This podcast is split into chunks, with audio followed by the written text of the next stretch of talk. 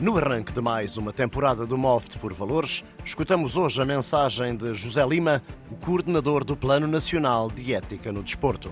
Queria saudar todos os ouvintes da Antena 1 eh, neste regresso da rúbrica MOFT por Valores, na época 23-24.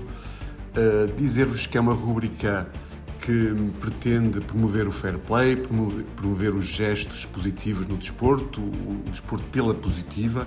Queremos aqui trazer histórias verídicas, histórias com rosto, com nomes de pessoas, de entidades que, eh, através do desporto, promovem um conjunto de valores que enriquecem a sociedade. Eh, queremos também que, ao longo deste ano, desta época que agora se inicia, eh, possamos, através desta rúbrica, ajudar os clubes, as pessoas a saber ganhar e a saber perder. Uh, Dizer-vos que temos expectativas, todos nós temos expectativas que o nosso clube, o nosso atleta, uh, ao longo de uma época desportiva, possa subir no fim ao pódio. Dizer-vos só um é que poderá subir ao pódio, mas não subirá sozinho, pois uh, vencer, para vencer, precisamos sempre dos nossos adversários.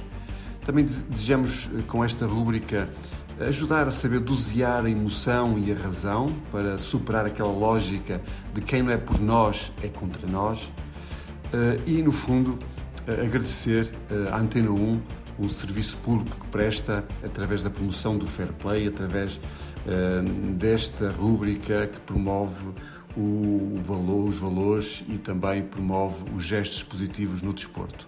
José Lima, coordenador do Plano Nacional de Ética no Desporto.